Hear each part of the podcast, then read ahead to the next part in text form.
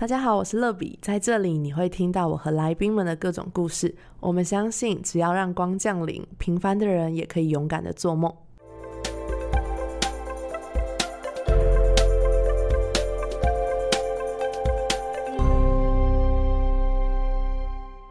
欢迎光临，我是乐比，欢迎大家收看，哎。不是，欢迎大家收听今天的节目。那最近偷偷看了一下我的 podcast 的后台数据，然后我就发现听众呢最多的比例，你们猜猜看是几岁？是十八到二十二岁的大学生哦，占了三十二趴，然后再来就是二十三岁到二十七岁。占了二十八趴，然后二十八岁到三十二岁是占了二十三趴，所以可以说是我的族群应该就是在大学毕业这十年内的一些可能即将迈入社会或是刚出社会的小社青。所以呢，这个年纪其实常常会遇到出社会的迷惘啊，就是有些人可能会觉得说，因为我读了十几年的书，为什么出社会的时候还是觉得自己好像什么都不会，或是我不知道我可以找什么样领域的工作，因为觉得自己什么都会，但是好像什么都不够专精，或是呢，我也很常听到有人会说，哎，就是职场的人是。心机都很重啊，该怎么谈薪水啊？怎么跟同事相处？所以今天呢，大家就有福了，因为我们的节目约到了我在去年圣诞手写卡片征婚计划当中认识的 HR 爸爸，说人之说故事的爸爸，我们欢迎爸爸。自己拍手这样，哇，你是有音效，我喜欢。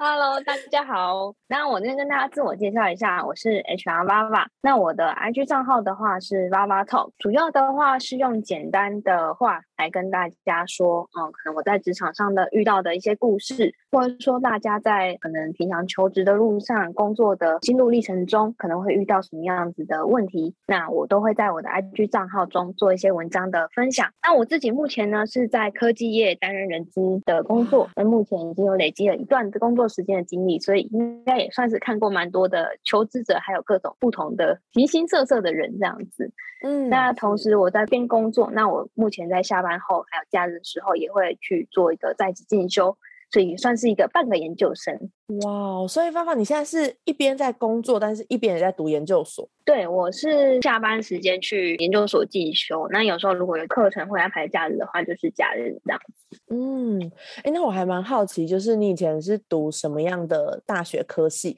怎么会走上人资这条路啊？嗯，我大学的时候是读心理系，但是我不知道说你们大家心里在想什么。嗯，心理系的，应该说心理系的系所，它其实里面有一个领域，它是属于工商心理学的部分。那其实我在大三的时候有接触到这一块，那也有修过相关的课程，发现哎，原来有人资这个工作也，然后也是因缘机会下，然后刚好第一份工作就找到了人资的工作。是，所以你现在做人资大概就是有多久了呢？这可以透露吗？一二三四五，大概六年的时间。哇，也是蛮长一段时间了耶。嗯，因为我之前的话是在竹科工作，那所以其实应该说我自己的职涯的领域会属比较以科技业为主。对，嗯，是对你刚刚讲说，我不知道你心里在想什么时候，我就突然想到我朋友他在一零四上班，然后他每次自我介绍之后，他就说我在一零四上班，但我不会帮你找工作。对，我就觉得有时候好像大家对于就是这些科系都会有一些既定的刻板印象，对不对？嗯，对，因为真的，尤其是在大学的时候，可能同学啊他们就会问说，哎，你读什么科系？那你知道一讲心理系，大家都会觉得说，你这是算塔罗的、算命的，但其实不是。像我身旁的很多。同学啊，他们都是走可能像是学校的辅导老师，或者说继续读研究所到医院实习。那目前的话是在做智商师、心理师的角色这样子。嗯，哎，那你也不要告诉我们一下心理系到底在学什么？就是大家不要再误会了，好不好？今天听众如果听到这一集，再也不要问你心理系的朋友说，你知道我在想什么吗？他们真的不知道。应该说心理系的话，他。确实会去探讨人的心理方面的部分，可是可能会比较着重于心理上有没有什么样的症状来反映，比方说可能有没有什么样子的心理疾病，那可能我会针对心理疾病的的成因跟它的解决方式去做探究，这样子，然后也会学一些统计的方法。所以其实心理系不是只是在专注在。你在想什么？它其实有很多是算是科学或是一些数据的方式去了解一个人的一些行为模式或状态。对对对，然后可能从婴儿时期开始到老年，它都有不同的学科这样子。嗯，那你自己觉得心理系所学的东西对于你做人资这件事情有什么样的帮助？我觉得现在的时代跟以前不太一样，工作不再只是工作，因为以前呃可能爸爸爸爸妈妈抱歉喽，爸爸妈妈那个年代，他们可能就会觉得说一份工作或者是一间公司，你就是进去之后你就好好做，不要那么的草莓，然后你就是人家讲什么你就做什么。可是我觉得现在的人会开始去探究自己，会开始想要知道自己的心理的需求是什么，然后想要知道。自己想要的是什么？我只想做我自己想做的事情。所以人资的定位，它其实就是来帮助你判断你是不是适合这间公司的组织文化。那也帮助你跟主管之间厘清，说你这样子的人格特质跟你的动机是不是能够胜任这份工作。嗯，那人资平常的工作内容大概有什么？因为像我自己有一些工作经验嘛，我觉得人资好像我常常觉得他们就是在看出缺勤啊，然后算薪水啊。我们公司的人资是比较没有会跟员工面谈。通常只有就是找人的时候，好像才会面对到员工。可是我平常看他都是在处理他自己的行政的事务。对，那你觉得人资他的工作内容涵盖什么样的范围？涵盖的范围，如果要简单分类的话，就是像招募、甄选。那其实这就是人资的一块工作。可是你接触到可能是面谈的部分，但人资可能在前置的时候，他必须要了解这职务的需求，才能去找合适的人选嘛。那为什么会有这个职务需求？也许是这个部门有人离职。或者说，因为业务的扩张，他可能需要去评估接下来要找几位员工这样子，这就是可能招募大概的部分。那再来是人员进来之后，就会进到我们教育训练嘛。比方说他是新人，那可能就会需要我们的安排新人训来帮助他适应组织文化。那他可能进来一段时间之后，那如果说他有一些专业的技能还有不足的地方，我们是不是能够安排专业的训练去帮助他衔接未来更具挑战性的工作？然后再来是刚刚有提到的可能考勤的部分，这个一定是一间公司里面一定要有人去做的事情，就是因为我们工作是为了什么？就是为了赚钱嘛。对，那公司不可能平白无故就是每个月都是发放固定的薪水给你，他一定会去算说你如果请假的话要要扣多少钱。所以其实薪酬的话也是一块。但是突缺勤只是一个基本薪酬的话，可能你还要去评估说你这间公司的薪资水准跟其他的市场做比较，会不会说可能因为我们这样的薪资找不到我们想要找的人才，留不住人，或者是说可能内部的公平性呢？有些人呢可能绩效表现比较好，但是他的薪资可能一直都没有太大幅度的成长，那这是薪酬的部分。那最后的话就是员工关系啊，比方说像乐比刚刚提到的，可能有些公司。他也许还没那么多的人力去注重这一块。那其实我们跟员工面谈，并不是只有招募的时候面谈，或者说离职的时候面谈。其实我觉得人资很重要的一个关键，就是说你平常就要跟员工建立好关系。那你可能在他进来之后，在试用期前，可以跟他培养一点关系，因为毕竟人是你找进来的嘛。那就可以问问他说，他可能现在工作适应的怎么样啊？有没有遇到什么问题？那如果有问题的话，能不能帮他反映给主管或同事？让他可以解决目前的现况，或者说他实际到时候一段时间，他发现自己的可能在工作上有遇到什么状况，或者说跟同事之间有没有什么冲突。那如果说有及早发现这些问题的话，我们都可以协助同仁去解决，而不会到最后走到离职那一步才发现这些问题，但是其实都已经来不及了。嗯，对，所以其实人资的工作就是掌握了员工的。在这间公司的出生到死亡，就是他到职到离职这样子。我真的觉得人资都很会介绍公司，哎，就是你们好像在卖保险。就是我每次听人资讲话的时候，都觉得超强的，就是突然就很想点头，就讲的太有道理了。没错，就是这样子。对啊，因为我觉得人资现在越来越重要的能力，就是有一点很像行销的观念。因为今天在招募面谈，你就是在卖你的公司的职位嘛，你要卖给求职者啊，让他买单。所以你一定要了解你们的公司的优点在哪，可是也要知道缺点应该如何去包装，而不是说把一个好的产品讲得很好，结果人家进来之后发现，哎，不是啊，跟你当初讲的不一样。对，所以我觉得了解自己公司的好跟坏，是可以帮助自己在人资的领域成长蛮多的。嗯，我觉得人资是一个很特别的一个，就算是桥梁吗？就是我觉得明明他是是员工，可是他却好像是站在老板的位置。我觉得就常常会给我这种感觉，就是人资通常都是站在公司的立场嘛，去发布一些消息，或是去安排一些人事的调动。对，但是他其实又是员工，所以我就觉得，其实你真的身为一个人资，你要比一般的员工还要更能够认同这个公司的文化，你才可以工作的很快乐。嗯，哦，这这倒是真的。就是我觉得刚刚讲到一个，就是你今天同时是劳方也是资方，我觉得当人资真的要比一般人有更强的心脏，因为有时候可能公司下来的政策你不一定能买单，但是你可能必须要去执行。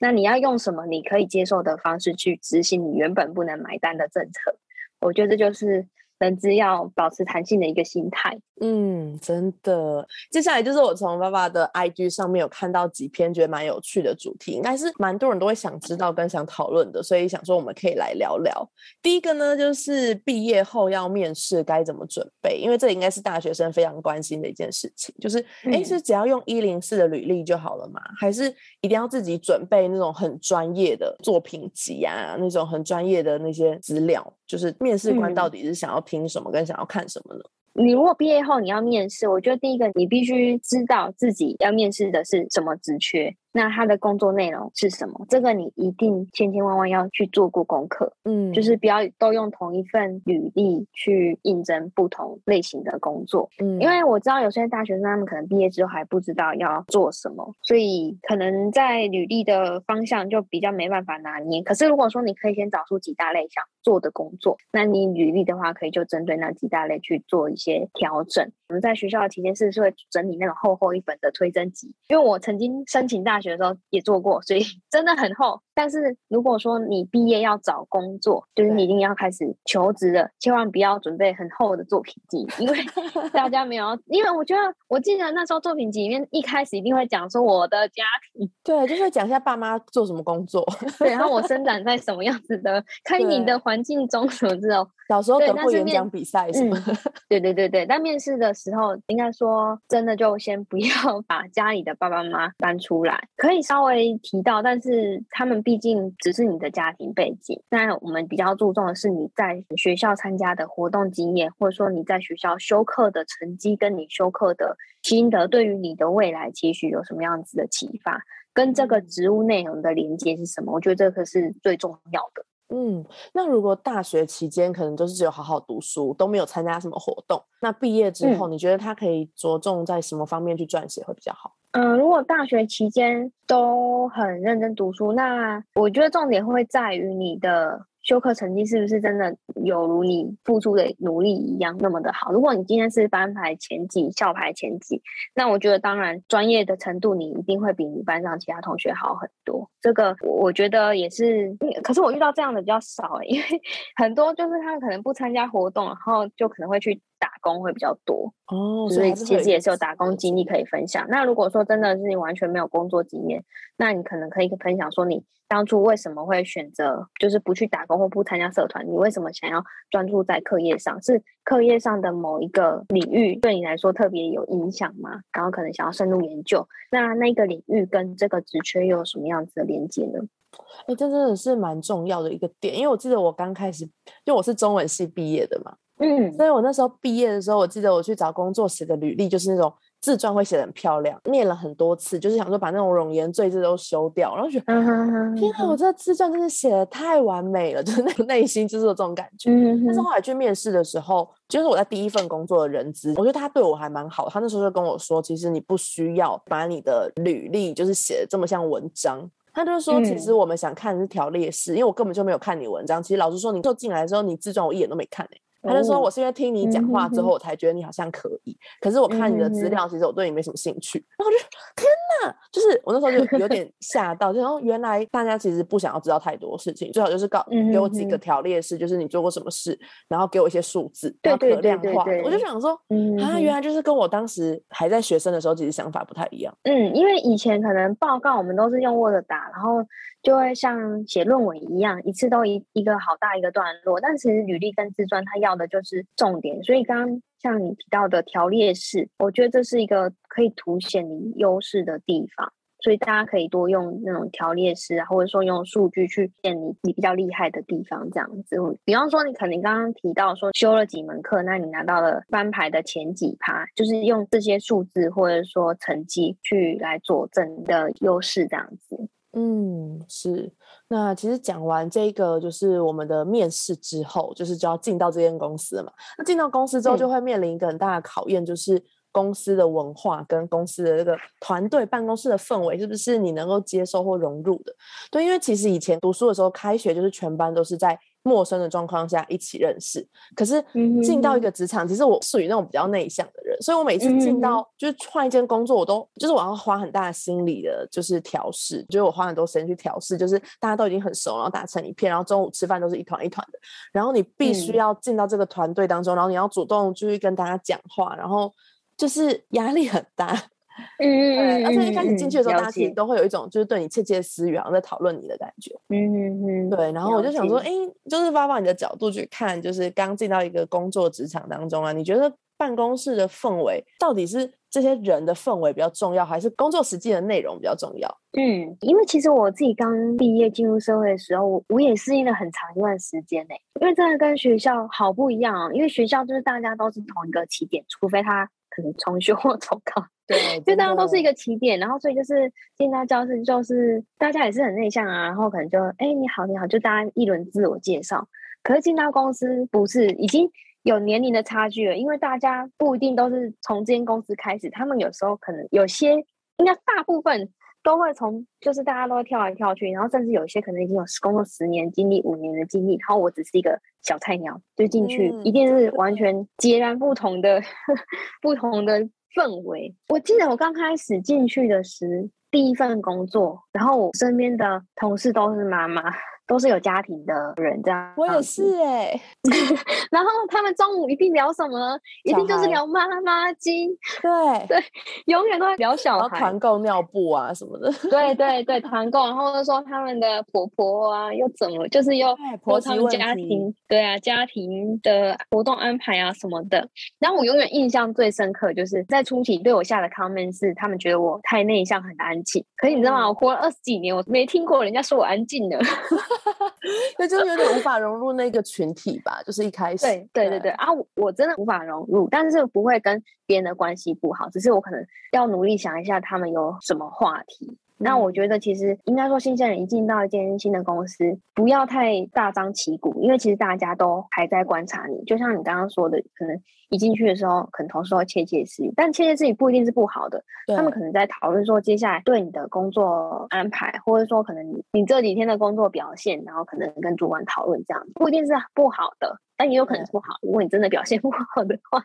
对，所以我觉得一开始新鲜就是谦虚，也不要因为太内向而不敢问问题，因为你要让自己赶快去适应这个环境。那赶快适应这个环境的方式，除了跟同事建立关系以外，就是赶快让自己的工作上轨道。因为你在跟别人关系再怎么好，你如果进来不学东西，人家也是会觉得说，那找你进来干嘛嘛？啊，再来，刚刚有讲到说，如果在办公室的氛围跟工作内容到底要怎么选？我觉得不一定要两个选一个，应该要想的是要怎么去平衡这一块。那如果说哪一个比较重要，我觉得其实都会互相影响。办公室的氛围可能会影响我的工作表现，嗯，对。那我的工作表现如果表现不好，也会影响办公室的氛围啊。对，嗯嗯，我觉得为什么会问这个问题？其实它本身是蛮矛盾的，但是我觉得就是我身旁很多人都会遇到的问题，就是因为没有一个地方是完美的，绝对没有。工作很完美，然后老板很完美，可同事可能不好，可能是他自己的问题，不一定是同事的问题。对，就是可能就是不合，或是可能同事很好，然后老板很好，但工作就是很无聊。这就是有很多种状况，所以其实他们很常会问一个问题啊，就是我要留在这里嘛？就是可能他只有某一个是好的，那我是不是应该因为这个工作很有前景，所以我要忍耐这些人，或是这些环境，或是这些让我压力很大的事，或是哎，我在这边跟这些人相处的很好，所以工作无聊点没关系，反正就是每天前照领，卡照打，这样就好了。嗯嗯，对，就是到底要怎么取舍？收过超多这种问题的，那当然我我自己也有这样子的彷徨过，就是我到底要留在现在工作，还是我要转？那其实我觉得。你这个问题去问身边的任何一个人，每一个人的答案都有可能不一样。嗯，因为我就是要钱多，所以我今天狂加班，然后工作压力超大也没关系，我就是要赚钱。那有些人可能就是说我我想要生活平衡，那或者说我想要好的办公室环境，所以我同事很好，反正再苦我们都能够一起撑下来，所以薪水少一点没关系，我就是喜欢这样的工作环境，那也 OK 啊，我觉得也没有不好啊。所以我自己在面谈的时候，在遇到可能转职的人，他们在写离职原因这。一块，写任何的原因我都可以接受，只要你讲得出来，你觉得那样子的原因对你的那一段的工作职业是负责的，就 OK。因为我突然想到一个问题，就是因为你是人资，所以有时候你可能遇到的一些来来去去的员工，可能年纪比你大，那你怎么样站在一个就是，因为我觉得人资通常都是带领一个指引方向或是引导的角色，那那面对那些比你大的人，你是怎么调试心态，好像去帮助他们或是去引导他们？我觉得年纪比较大的人，他们比较有自己的坚持，因为有时候他们可能已经有了家庭，呃，有些就是没办法配合加班，那我就会离职嘛，因为业务安排的关系，就会选择离，那加自己加班太多，我要离职这样子。可是可能就会在面谈的过程中去了解到，说，哎，他们部门的加班其实是可以做什么样子的调整，是不是可能因为最近有新人？所以他们的业务有做一些调整，才会导致可能比较年纪比较大的那个员工需要配合加班，还是说只是近期业务单比较大，然后可能下个月开始就不会加班了，或者说？部门内有没有人谁超想加班？他能不能 cover 这部分？嗯，但是他们，我发现年资大的员工，他们比较少会去反映这部分，反而年资比较浅的人，他们就是会跟主管说啊，我不要加班啊，哎，我要加班，或者说哦，可能 我不要跟谁谁同一班啊，就是比方说产线人员，他们可能说我不要跟谁谁谁在一起，可是。比较待比较久的，他们有时候就会懒得去讲这件事情。但其实这些事情都可以去做一些改变。然后我就可能会说：“哎，那你有跟主管讲吗？”他说：“我啊，阿公黑五号吗？”哎，突然讲台语，这样听得懂吗？就是他们就会觉得说这样可能没有用啊。对对，然后可能就当下，或者说过过没多久，我就跟主管讲一下，他说：“哦啊，他跟我讲一下就好了啊。”其实问题就很简单，就解决了。是，我，突然想到，那你们工作上有没有遇到那种就是真的是超级夸张，就是很难接受的一些人事物？像就是工作职场上面，其实有时候我在面对这种事情的时候，我其实有时候觉得很困惑，就觉得我们不是来帮公司解决问题的嘛？为什么就是要搞这些小团体？我是因为利益，然后不站在公司的立场做考量。对，像像我以前刚进公司的时候，都满怀热忱，就觉得说，哦。反正只要为公司赚钱的事，或是对公司是好的事情，我们都应该要 用尽生命去做。可是后来工作久了，你会发现，就是说你多做多错，或是有时候你多做，可能别人不会感谢你，然后还会有人就是眼红，或是说你坏话，就是有很多各种很难去理解，就在当学生的时候完全不能理解的一些各种人性。那越长越大的时候，我觉得人好像越来越选择，就是就像你刚刚说，我觉得为什么他们年纪到了之后就不太会再去发表，就觉得哦，公黑不好，就是因为我觉得。他们会觉得说啊，人生就是这样，社会就是这样子，然后自己鼻子摸一摸，然后就是尽量不说话。对，那就是你身为人资，如果你听到员工这些心声，通常你会怎么帮助他们，或者是辅导他们？怎么办？你都讲完了，我还要讲什么呢？没有，就是还是会遇到啊，因为我觉得这是个很实际的，就是大家以后出社会的时候，是你们现在是真的已经出社会的听众，你一定会经历过这些事情啊。因为我觉得我每个朋友聊天，就是同事职场，就是那种完美或是没有遇到坏人，真的是太少了。嗯，这样讲大家会不会不敢工作？立马辞职。对，就很害怕。我跟你说，我其实到现在。我都还会产生这种怀疑，我就想说，这世上怎么会有这些人？我们来工作不就是为了要让这间公司变更好吗？那我在解决问题，你为什么又来制造问题？我跟你讲，每一间公司，因为我换了其实蛮多间公司，每一间公司绝对都会有这么样一个人，那就 不同的角色，就是这个人到底他机车机车到什么样的程度，或者说他这间公司的地位多高，他可能会有不同的影响力。比方说，可能大家都不喜欢那个人，然后可能大家开会想说，看有没有什么办法来应应他。那我自己遇到的状况就是，目前遇到就是可能对方很容易情绪性发言。那我其实又是属于比较感性的人嘛，所以我很容易受他人的情绪影响。那可能当下就很火啊，就是你可能讲电话，我讲话的时候我还好声好气，但挂掉电话我就会开始狂掉的那种，可以想象。对，然后其实解决方式。就事论事，最后还是要回过头来讲他反映的问题，因为他找茬一定他不会是找你个人的问题，他一定会从你个人做的工作去找茬，懂这个意思吗？就是他不会说哦，你这个人长得怎样，或者说你个性很差什么，他一定不是，他一定会说你为什么做那个东西，然后这有有什么用？他一定会从你的工作上面东西去找你的茬。那这时候我觉得就是要应变，就是你要去如何去反映你的工作的绩效，让就是等于说对方在那边发疯，你就是还是用很理性的方式去回他。那其实这也是只是平复自己的情绪的一个方式。那真正要解决，我觉得还是在于高层的立场。这也是我目前在进修研究所我学到的一个新的心态。一间公司最重要的还是在于组织文化。如果高层他纵容这样子的人存在这间公司，而且可能把这些问题反映给高层，他们并没有去处理的话，那其实是就算其他人再怎么反应或想改变都没有办法，就是他还是会在那边。我今天突然有种找到知音的感觉，对，就是。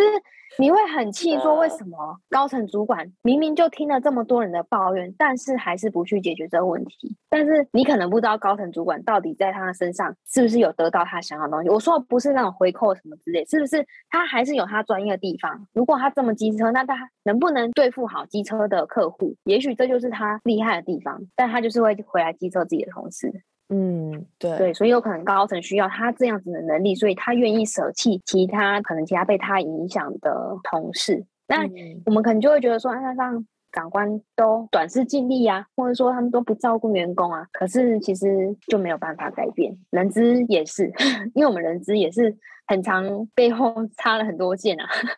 他我不知道我这样分享好不好，但是我我必须说，如果你反映了很多次，那你觉得真的没办法接受。那你就是离职，到下一间你可以接受的公司。对我们就是工作归工作，我们把自己的事情做好，然后得到我们想要的东西。也许是薪水，也许是成就感，也许是可能刚刚讲的同事氛围。但如果当你发现这间公司已经没有你想要的东西了，那你就是一个很好的转职的时间点。嗯，是。哎，那我突然一个很好奇的一件事情，就是很多人都会说，刚毕业的时候你可以，就是可能每一年都换工作，其实大家也不会觉得很奇怪，就是还是可以接受。那你觉得大概到几岁之后，其实要转职、要跳槽就没有那么容易了？其实，如果以我自己的想法的话，我觉得并没有一个设限。但是随着年龄开始增加，如果说你每一份工作都没有待满一年的话，可能人资真的会对你打一个问号，因为一年的时间就是等于说你这一个职务在这一到十二月，就是可能 Q one 到 Q 四，你所有会 run 过事情都会在这一年至少发生过一次。那等于说你花了一年时间真正了解这职务内容，那你发现不喜欢，或者说这间公司真的发生了什么？不 OK 的事情，所以你离开，我觉得这很合理。那但是如果说假设你工作十年，你换了十个工作，我觉得这就有点难以说服未来的公司，因为难道这十年来你都没有遇到一间公司你愿意多待一点时间的吗？每一间公司都没有你想要的东西吗？那我们公司会有吗？如果我找你来面谈，我们公司有你想要的东西吗？对呀，所以我觉得最重要还是在于你的求职动机是什么，我们会去评估你的求职动机。嗯。这真的是，因为我觉得自己在找工作的时候，真的好多疑问哦，就是有点不知道去哪里问，你不知道你周遭有哪些人可以问，然后你可能有一些哥哥姐姐或是父母，他们的职业可能跟你真的是相差很多，所以他们可能也没办法给你真的很好的回答。那有时候上网找，就是有时候我觉得网络上的东西又偏负面，可能对啊，一定的，或是就是告诉你，就是人。生好像很绝望，就是我觉得那种真的。很实用的东西真的是偏少。我觉得网络上的故事，要么就是偏负面，就是大家都会遇到很多惯老板；要么就是很成功的人会去分享。哦，但是其实我们大部分都是这样一般的小老百姓。嗯，对啊，所以我觉得大家有问题，其实当然身边的朋友也是可以。那如果说不知道要怎么解决，或者说遇到什么这个问题不知道问谁的话，欢迎都可以来 IG 找我聊聊天。哇，我觉得今天遇到你真的很好哎，就是其实我认识你这几个月，就是好像都没有跟你真的聊过，就是人资或是职场。因为我觉得，其实我们刚开始录之前，我们就偷偷聊天，就发现我们两个年龄其实蛮接近的。对，然后就觉得，就是这个年龄，其实就是我自己是觉得，就是可能在职场上有一点点小经历，可是你还是会觉得自己很微小跟很不足。没错，没错。对，当我有时候就是会很想要再更突破，可是又有点害怕去改变，或是有点害怕自己。我不知道，有时候其实别人都觉得你很好，可是你自己就是永远觉得自己不够好。对，人都这样子。可是我觉得啊，就是像我们现在这样一段时间的年资，其实我觉得就是有呃，认为自己有稳定在进步成长，那这样就 OK 了。其实年资他说出来，他其实就是靠时间累积起来的。那重点是你在这年资中，你累积了什么样子的经验跟能力？我觉得这才是最重要。一方面是你在工作中，你也会因为你累积的这些能力，得到一些可能成就感。那或者说你未来转职的时候，人家看的除了年资这种表面的数字以外，他们看的是你到底实际做了什么事情。是。最后一个呢，就是非常实际，就我们刚刚说，网络上很多资讯都找不到，这也是为什么？我想做 IG 的原因，因为我觉得可能就是想要做一些斜杠，嗯，因为我自己做 IG 其实也是我刚开始毕业的时候做，那原因有很多种，但有包含我的信仰，然后包含我想做创作这件事情，可是有一块也很重要，就是其实我想要学怎么行销。对，因为你也知道，就是可能你经营一个公司的粉丝团或是网站，你是不能随便讲自己想讲的话。嗯嗯嗯。对，然后有时候就是你身为一个公司的发言人，你不可能说你们公司不好，你也不能说你们产品不优，你只能包装，一直包装它。所以，可是你有时候你内心真的知道这个东西可能就是在网络上的竞品比较起来，你也不会去买，或是你也不是觉得它最好，那你怎么继续做这件事情？对，就是当然每一个人都想说，哦，我当然要去我最梦幻的啊，去 Apple 上班啊，去特斯拉上班，但是不可能嘛，就是可能你现在就是整在这个工作当中。可是我觉得多经营自己的粉砖，它就是我可以尽我的最大的努力，让它呈现出我想要呈现的样子。然后跟我想要去尝试把它做得更好，或是更符合这个社会的需要，或是期待等等。嗯嗯嗯，了解。应该说就是你在做你想做的事情，可是你除了做想做的事情以外，你也要维持你的基本的生活水平。因为你如果说就是独立的，可能成为自媒体，也许他的薪资收入就比较没那么稳定。这样。对我有时候就是做自媒体赚的钱，可能已经曾经很好的时候，可能甚至快要到我的跟我薪水一样。嗯哼，就。是我真的可能接很多案子或者什么的，但是有时候就会觉得说，但是你又很害怕那种浮动的生活，因为毕竟我是就是北漂来台北工作的，然后还是要租房子啊，我要付保险啊，我还要缴学贷，就是有很多压力，是你很害怕你突然可能离职去做自媒体，嗯，是没有办法每个月就是很安稳的生活，你可能会很紧张，嗯嗯，对，还是有很多挑。战，嗯，对啊，因为。其实我觉得这个状态应该大多数人都有，尤其是包含看像我们刚刚前面提到的，我到底应不应该离职，或者说我到底应该找什么样子的工作？我觉得这些的种种的问号都会来自于我们知不知道自己想要的是什么。当然，大家都会想要去 Google 上班，那看起来那么弹性的公司，然后身边都是那么优秀的同事，然后公司的环境跟福利都那么好，可是前提是。我们已经成为那样子足够优秀的人，可以进到这间公司了嘛？那那些公司里面的人，难道他们承受的压力不大吗？有时候其实是我们看不到的东西。那我觉得遇到了很多可能新鲜人，然后求职者，他们往往都会羡慕别人的可能薪资福利，或者说他的升迁等等。比方说，可能有些我，比方说我在科技业。可能就会很常遇到说，哦，那谁谁在台积电啊，谁谁在联发科啊，年薪百万，哎，现在百万对他们来说还算少，可能 年薪两百万、三百万都有。可是事实上，他们上班的工作压力跟上班的工作时间，也许都比一般人多很多。可这些都是大家没有去看到的部分，然后可能就只会羡慕那些好的东西。可是那些好的东西，可能他们也许花了什么样子的时间心力去做一个交换。那其实我觉得，大家要训练自己的。应该说，心理的状态就是说，我现在有用什么样子的能力跟经验，那值得什么样子的工作的待遇，就是薪资的部分，或者是说工作的职位。那比方说，我可能工作很多年，我一直觉得自己的薪资幅度没有成长，那原因一定是两个嘛，一个是你的能力，或者说你的绩效可能没有被这间公司看见，或者说这间公司不重视这些能力跟绩效，还是说这间公司它的资源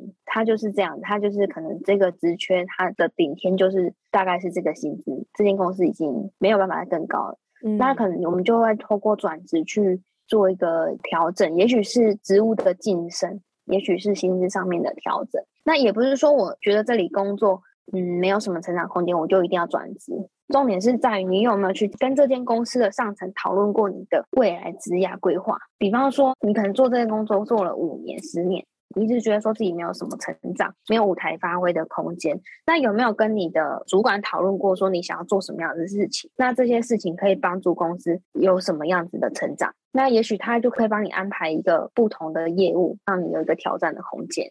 那或者说你想要往管理的职位发展，那有没有让你的主管知道？也许可以安排你从一个小 leader 开始带新人等等的。嗯，我觉得有时候都是机会，都是靠自己争取的啦。那转职的话，应该说你如果到一个时间点，你想要知道自己的薪资的弱点在哪里，我觉得就可以去面试看看。就是不一定要想要找工作换工作的时候才去面试，你可以在你的在职期间就去面试，这样你也会知道说自己的薪资在市场的行情会怎么样子。嗯，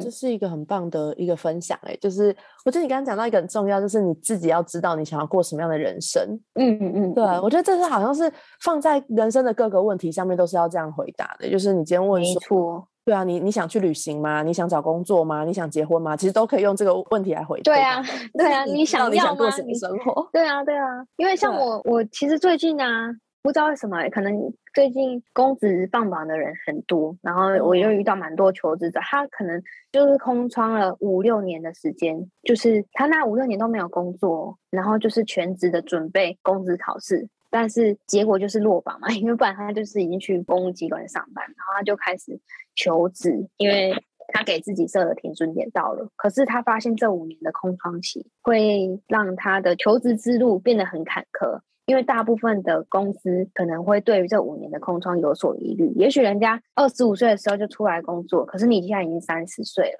然后你没有任何的工作经验出来工作，但我其实我对于这样的求职者，我是很佩服他的啦。就是你可以这么的专注，花了五年的时间，然后去挑战一件事，你原本很想要做的事情。那即便失败，那你就是失败也没怎样啊，失败就只是一个过程而已，你就是把这个结果承担下来。那然后你现在出来工作，我觉得那就是一个你的个人的选择啊。所以他现在来我们公司上班了，耶、哇，哎、这故事好励志哎，很棒很棒。对，所以我觉得嗯听众就是，如果有一些人，就是你也是卡在这种不知道自己该往前还是往后，但我觉得就是放手一搏去试试看，带着勇敢的心，然后真诚去试试看。因为有时候你就是把你真实的故事跟人家分享，哎，有时候就是你会遇到赏识你的人资，像爸爸这样，就是会变哦很敬佩。就有些人可能会觉得说，嗯哈、你在干嘛？那五年你浪费人生，或是可能很疑虑，你是不是就是米虫啊，好吃懒做？可是有可能是有人可以用不一样的眼光去看待你，然后去欣赏你。嗯哼。嗯，因为我觉得，其实就像我在我的账号在说“人之说故事”嘛，那我觉得其实对我来说，每一个人的职涯都像是一本故事书。那有时候当然我们也会遇到，呃，我写过的篇幅，然后我又回头再来写。就比方说像我们求职，可能我离职之后，然后我又觉得，嗯，好像这里不是我要的，我又回来我原本的路。那那也没关系啊，反正这是我的故事书嘛，我要翻前翻后，那是我自己决定的。嗯，那爸爸你怎么会想要开始做自媒体？就是你怎么会想要透过经营 IG 啊？是想要帮助你找工作有个作品集吗？还是其实你只是想单纯想要帮助一些迷惘的人？嗯，其实我一开始真的没想那么多，因为我平常会在我自己的个人，应该说一开始我会在我自己的个人账号可能记录一下我人资的工作内容，或者是说我在人资工作上听到了各个不同求职者的故事，或者说同事的工作经历，或者说他们生生活的分享。那我就是平常都是在自己的私人 IG 发文。那其实久了之后就觉得说，开始会有一些身边的朋友来问我人资的问题，而且还不少。然后我想说，哇，原来我的身边的朋友都开始知道我在做人资，然后也愿意信任我的专业，然后就开始有人说，哎，你要不要创一个 IG 啊？我觉得就是把大家故事分享给，因为其实我发现。刚刚讲到，可能前世界上有一部分人是精英，有一部分人是可能会负分享负面能量，可是大部分人都是一般的平民老百姓。那其实平民老百姓们，就是包含我，也都会遇到一样的问题。那何不把这些问题可能做一个记录，或是做一个分享，那可以帮助到更多的人。这也是我刚开始为什么应该说一开始会经营 IG 的原因。嗯，哎、我觉得这跟我有一个地方蛮像的，就是哦，我最近也发现我身旁的人，我就问他说，哎、你们为什么会想要追踪？他们都会说，就是可能看到我一些故事，觉得很鼓励到他。然后我就说，哈，哪篇故事？然后可能就给我看，我说，哈，这个鼓励到你什么？就是我觉得他只是一个很日常的一个小分享。嗯他就说哦，可是因为平常可能生活当中没有一个朋友是可以去聊这方面的事情，或是他可能有这样的嗯困惑，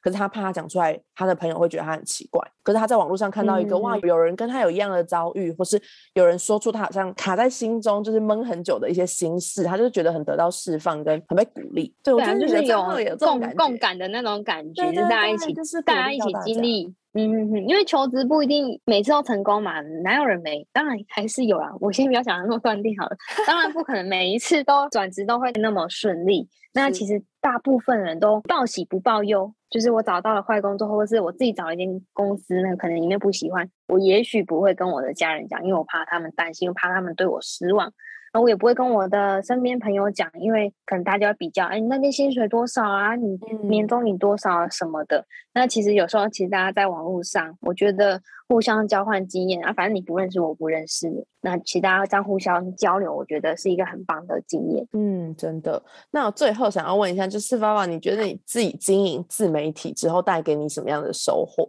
对，因为可能有些人也在观望，就是你有一些可以分享出来的东西，但是你可能一直很害怕开始。那所以我们来听听看芳芳，因为他其实才经营一年多嘛。算是社群新手哦，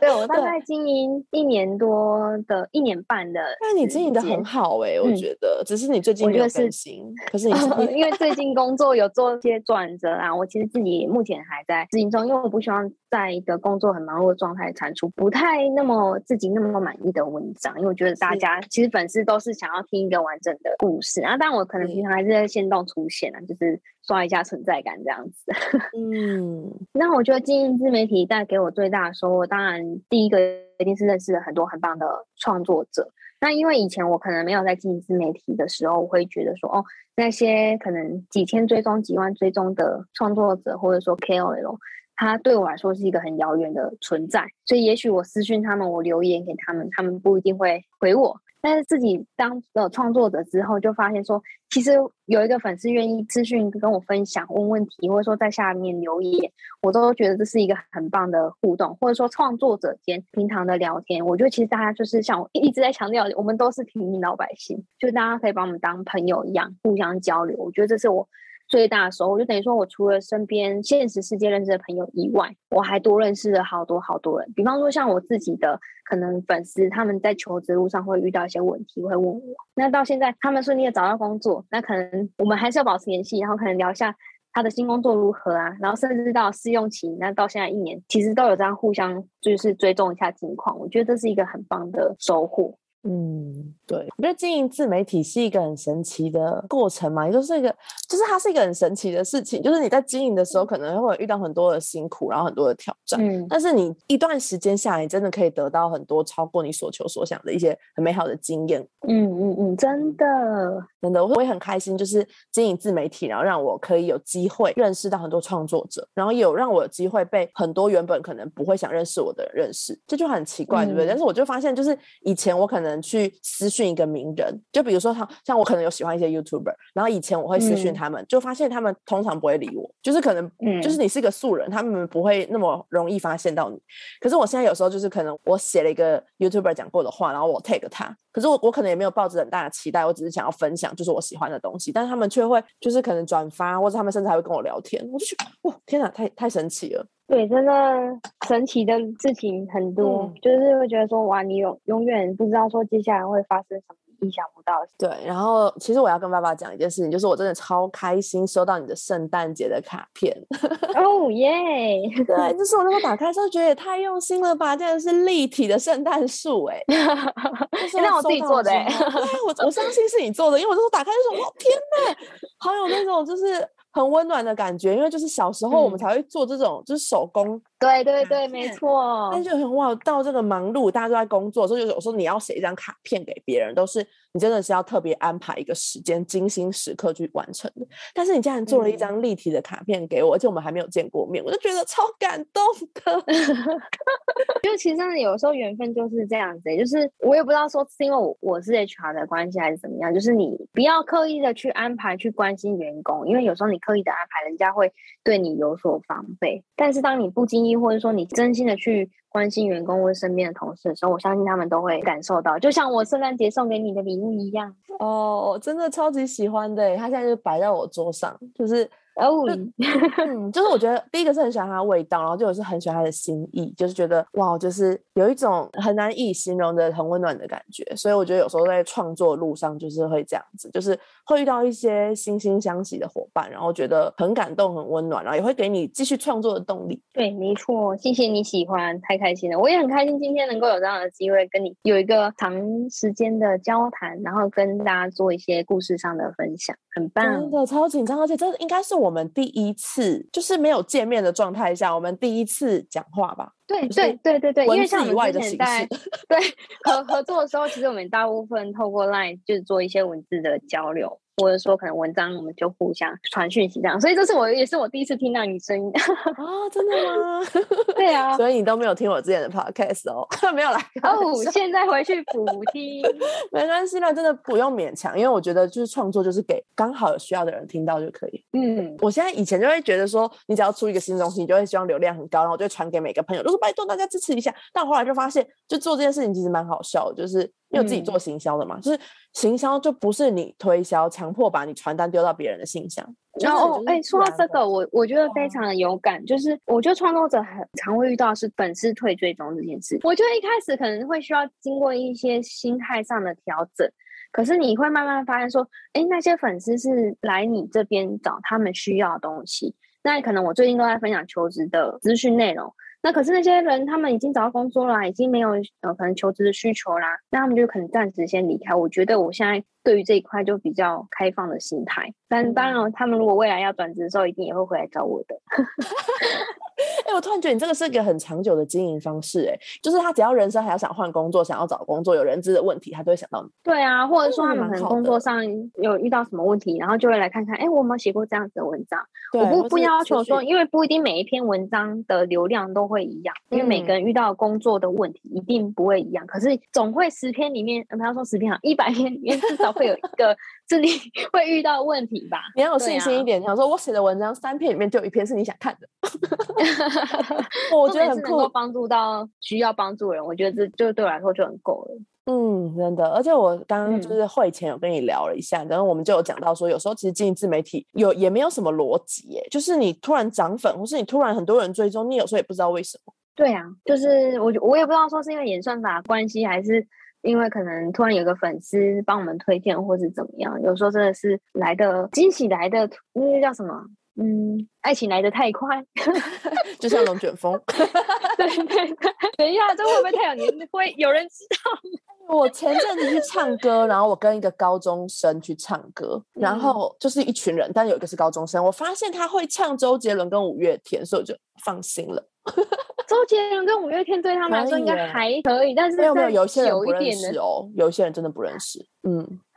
但我觉得我可以理解，因为其实我们这个年代，就是可能在周杰伦、五月天在更早一点的人，你也不一定会唱。比如说，像我之前就会听到有些人会唱一些什么陶喆啊、范晓萱啊，就是我觉得他陶喆也还好吧，不是，我是他没有每一首，你懂吗？就是他可能是会在我们国小或是幼稚园的时候红，可是那个时候你说像什么吴吴克群之类的嘛？对对对，吴克群，可是他就是 可能是我们那时候年纪可能还不够大，就可能比如说像。喜欢棒棒糖的时候，可能就是我们就是最国中的时候，对。可是，在更高中的时候，我们可能就会喜欢 Super Junior 啊，或者什么 Shiny 这种。所以我觉得有时候它就是一个时代层层堆叠啊，真的。然后有哎，我觉得现在开始工作，就如果遇到一些新鲜人，会开始有一些世代的鸿沟。对，会有一点。但是因为我现在在大学当社团老师，所以我其实会接触到很多大学生。然后其实这十年来的大学生我都认识啊，所以我觉得我这个断层有小一点点。但是我有时候去就是在教会遇到一些国中生，我还是很不解他们在聊什么哈？你们喜欢的是什么东西？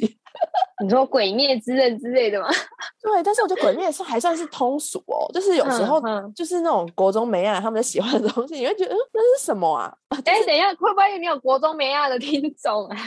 有可能有，但是偏少，因为我看了一下，偏少。哦哦，好的好的，OK，我们要谨慎小心发言。对对对，好，所以最后因为我是基督徒的关系，所以我每次都会给来宾抽一张祝福卡，所以想说我可以帮爸爸抽一张卡。哦，好诶，OK，好，我抽到的这张卡上面写的是专注在神上面，然后内容是科技的进步和网络的日益发展，虽然让你的生活变得多彩多姿，但也很容易陷入资讯爆炸，甚至是资讯的焦虑中，害怕无法尝到最新的甜点，害怕无法到最夯的景点，害怕拿到的不是最新的三 C 产品。亲爱的，你要调转你的目光，不要对焦在短暂的快乐当中，也不要恋慕表面的虚华，把你的目光对焦在上帝，你会发现一切的喜乐丰盛，一切的美好都出于他，单单享受他的爱和同在，在超乎这个世界上所有的东西，你不害怕，你将不再害怕失去这世界上的。生命会变得更加丰盛。OK，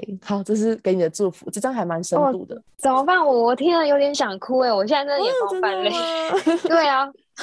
哇，我觉得有时候就是抽这个卡，等我一下。真的是每一个来宾啊，他们都是给我的反馈，都是觉得哇，上帝怎么那么懂我，或是我觉得我最近很需要。嗯，真的，因为其实像刚刚乐比有提到，就说其实我账号休息了一段时间。那确实，现在真的资讯日益发达，所以呃，可能每天上 IG 你可以看到的资讯量有很多很多。